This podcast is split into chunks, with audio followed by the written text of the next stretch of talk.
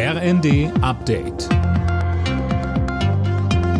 Stündlich neu. Auf den Punkt informiert. Ich bin Silas Quiring. Guten Tag.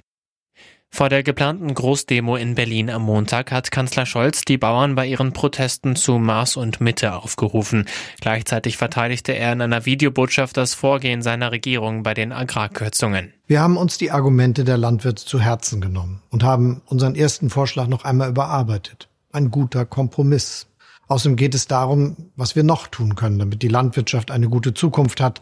Auch darüber sprechen wir miteinander. Auch dazu suchen wir gemeinsam Lösungen. Es geht ja auch um faire Preise, um die Macht des Lebensmittelhandels, um Bodenspekulationen und um die Folgen des Klimawandels. Seit dem Morgen fahren die Züge der Deutschen Bahn wieder nach Plan. Der Streik der Lokführergewerkschaft GDL ist nach drei Tagen am Abend zu Ende gegangen. Gewerkschaftsboss Weselski hat aber bereits neue Streiks in Aussicht gestellt, sollte sich die Bahn im Tarifstreit nicht bewegen. Deutschland will sich offenbar an einem möglichen EU-Militäreinsatz im Roten Meer beteiligen. Nach einem Bericht der Welt am Sonntag soll dafür ein Kriegsschiff entsendet werden. Mehr von Philipp Nützig. Bevor die Fregatte Hessen starten kann, muss aber zunächst der EU-Einsatz auf den Weg gebracht werden.